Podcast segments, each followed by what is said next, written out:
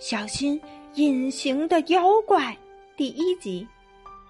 冬天来临的时候，一种飞虫病毒肆虐在欢乐动物城里，感染了它的居民们，出现了发烧、咳嗽、呼吸困难、拉肚子等症状，生病的人越来越多。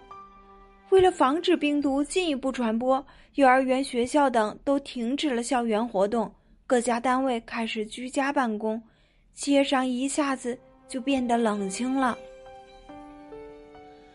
在家里待了几天的园子，因为不能出去玩而感到有些无聊。这天吃晚饭的时候，他问妈妈：“妈妈，我们为什么不能出门去？”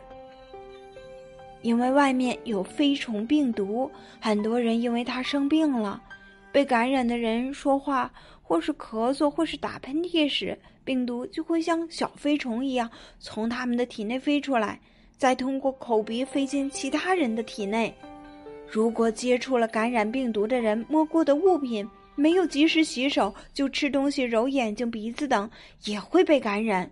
所以我们要尽量避免到人多的地方去。那那只要所有生病的人不出门就可以了呀。飞虫病毒是很狡猾的，感染了这种病毒后，不会马上有不舒服的地方。所以在不知道自己生病的情况下，还是有可能就会传染给别人的。接着，爸爸继续补充道：“现在正是病毒传播的高峰期，所以我们要减少出门。如果出门，一定要戴好口罩，防止病毒飞出去互相感染。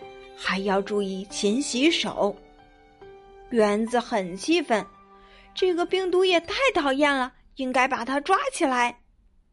妈妈笑着说：“病毒是隐形的，我们通过眼睛可看不见它，也摸不着它。它会偷偷的跑到身体里搞破坏，害人生病。”